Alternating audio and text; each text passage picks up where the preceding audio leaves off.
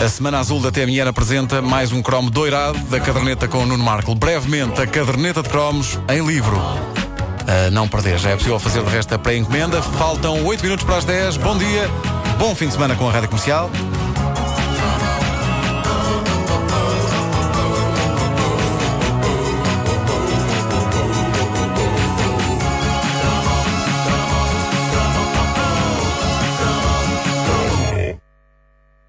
Nos anos 80, e à conta do lendário boom do rock português, Portugal deu à luz ovnis extraordinários. Mas antes de mais, eu nunca gostei da designação boom do rock português, porque boom é muito agressivo. Eu prefiro falar num catrapaz do rock português. Uma coisa mais assim, ligeira. Coisa mais ligeira, mais bonita. Também não gosto de falar no famoso boom da comédia portuguesa de 2003. Mas com a comédia portuguesa não foi um catrapaz. Foi, vamos lá, um zunga. Um zunga. O grande zunga da comédia portuguesa. Voltando ao catrapaz uh, do rock português, começou ali por volta de 80 e uh, já ninguém o parou. No meio das novidades, em 1981, aparecem uns tipos a segurar bandeiras nacionais, vestidos como se fossem uma mistura de uh, viriato com ser do espaço, com mocidade portuguesa e, para confundir ainda mais, a fazerem música de dança contagiante e irresistível.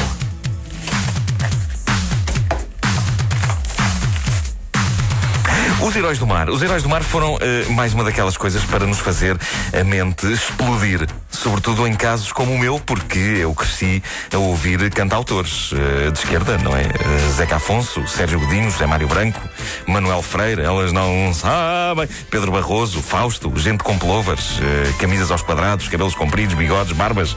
E eram grandiosos, eu ainda hoje gosto de os ouvir. Mas, sendo os meus pais de esquerda e tendo o 25 de Abril acontecido não há muito tempo, o ambiente era era do cantor de intervenção agarrado à guitarra. Quando os Heróis do Mar aparecem com singles como Amor e Paixão, eu rezei a todos os santinhos, ah, faz com que eu não goste, faz com que eu não goste. Uma vez mais, eu vos digo, os meus pais nunca se importariam que eu gostasse fosse do que fosse. Ok, talvez ficassem um bocadinho preocupados se eu de repente desatasse a ouvir marchas nazis e discursos do Hitler. Mas nunca aconteceu, nunca calhou. A questão é que uh, eu uh, uh, gostava muito dos meus pais e, portanto, não os queria desiludir. Por isso, não queria gostar de uma banda que, apesar de trazer sons modernos e inovadores, parecia saída de um sonho úmido de Salazar. Mas como não gostar disto?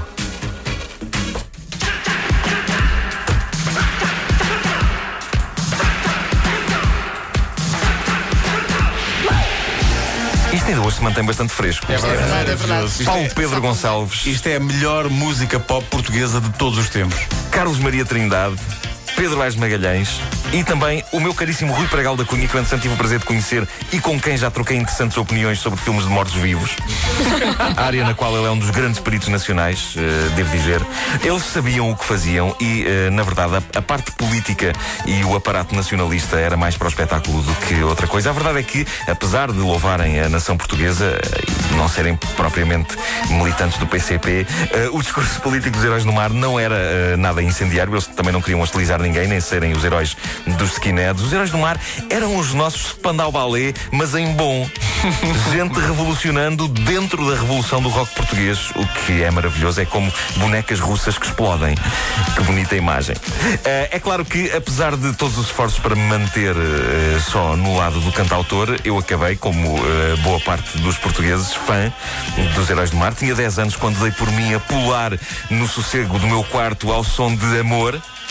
E foi também quando tive o primeiro grande caso de Mondegreen da minha vida. Isto parece uma doença. É provável que muitos de vós não saibam o que é o Mondegreen. É e não é obrigatório saberem. Eu é que sou um snob e gosto de usar designações destas para impressionar. Mas convencionou-se chamar Mondegreen a uma falha na percepção da letra de uma música. Por exemplo, um amigo meu viu um tipo num concerto dos Radiohead a cantar I'm a creep, I'm a window. Isso é um Mond Green. Ah, não é Mr. Lyric? Mr. Lyrics é, é, o nome menos snob. Ah, ok. Eu quis usar o nome mais snob. A pergunta é: Ai, não é window? não, não é.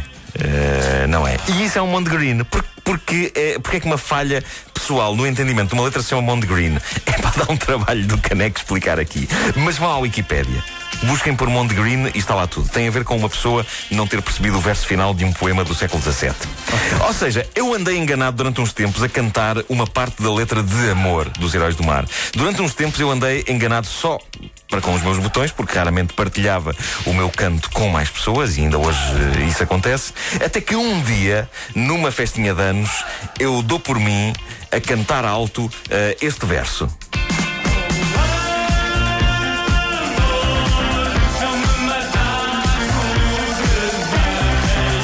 Acho que vocês estão mortos por saber o que é que ele percebia O que é que tu neste verso. Conta lá, conta lá. É um pouco embaraçoso. Já, Já contaste tanta já coisa. contaste tanta coisa, já. exato. Eu percebia. O amor, o meu macaco desejo. Clara influência do José Cid aí. Para lá outra vez, para ver se algo se pode ser entendido. Eu acho que.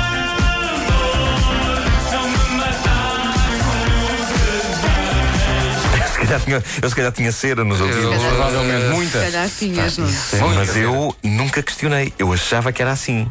E numa trágica tarde, rodeado de colegas de escola, canto o amor, o meu macaco desejo. E primeiro ficou tudo em choque. Portanto, as pessoas ouviram. E claro, porque foi, foi altíssimo. Foi a partir desse dia que Era uma festa de anos, estava tudo, estava tudo muito De- Deixa-me divertido. tentar criar o cenário na minha Estava mente. tudo muito divertido. Portanto, tu, lá já, já disseste, não, Lá no não, meio dos bolos e dos sumóis. Não partilhavas muito o teu espaço, não é? Não, não, E não. de repente vês aqui uma janela para tu brilhares à frente dos teus amigos. Estava a tocar os Heróis do Mar, a miudagem adorava. E tu, vou já cantar porque sei a letra. E eu vou já cantar porque sei a letra. Maldito mal E feito. começa a cantar o amor, o meu macaco. dese-" E primeiro ficou tudo em choque. E depois, como acontece muito na minha biografia, fui humilhado durante meses. Aliás, pode ser o título da minha biografia. Fui humilhado durante meses. Porquê é que eu achava normal o pregal da Cunha cantar o meu macaco desejo? Não sei. É um desejo animal. Eu pensava que podia ter duas explicações. Ou ele estar apaixonado por um chimpanzé de estimação que tinha, e então desabafava na canção, dizendo que desejava o macaco, Parece o meu macaco desejo. Sim, é credível, sim, sim. Ou então ele tinha aquilo que eh, designava como um macaco desejo, que era um desejo animalesco. Desejo animalesco. Ah, Mas está. selvagem. Nada um rebuscado. desejo digno de um símio. Um desejo, sei lá, de atirar com as fezes pelo ar. Os, os macacos fazem muito isso e eu acho que portanto, isso explica porque é que algumas pessoas se recusam a acreditar nas teorias do Darwin. Sabes quem é que tinha um macaco de desejo? Quem é que tinha um macaco desejo? a mulher de Tony Ramos. Pois tinha. Epá. A mulher Tony Ramos tinha Foi- macaco não, e foi um desejo. que lhe foi concedido. Claramente. Pois foi. Portanto, isto quer dizer que isso agora abre toda uma nova perspectiva também perante as minhas memórias dos Heróis do Mar, que eu adoro. Os Heróis do Mar são responsáveis, de resto, pela criação dessa autêntica instituição que são os maxi singles. Exatamente. Sim. A primeira banda portuguesa a fazer 12 maxi singles. polegadas. Maravilhoso.